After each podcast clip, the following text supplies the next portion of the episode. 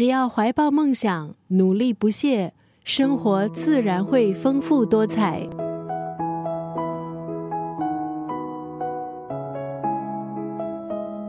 今天在九六三作家语录分享的文字，出自加拿大女作家蒙哥马利的创作《绿山墙的安妮》。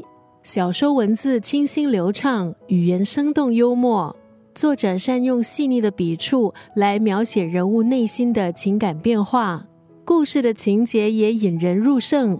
讲述纯真善良、热爱生活的小安妮，自幼失去了父母，十一岁的时候被人领养。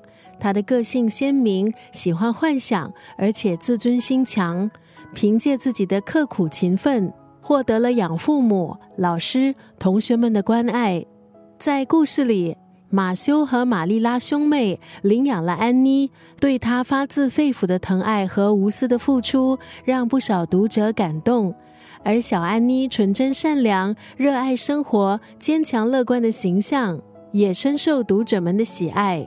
这本书从出版到现在，已经被翻译成五十多种文字，是公认的文学经典。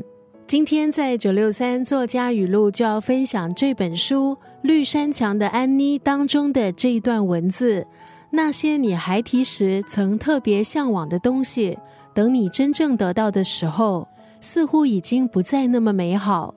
刚刚那句话，在成长的过程中，我们应该曾经都有相同的感受。随着年纪渐长，我们有了不同的向往，不同的期待。还没得到的时候，往往都是雾里看花。最后能够捧在手里，才能够确定自己的心意。那些你孩提时曾特别向往的东西，等你真正得到的时候，似乎已经不再那么美好。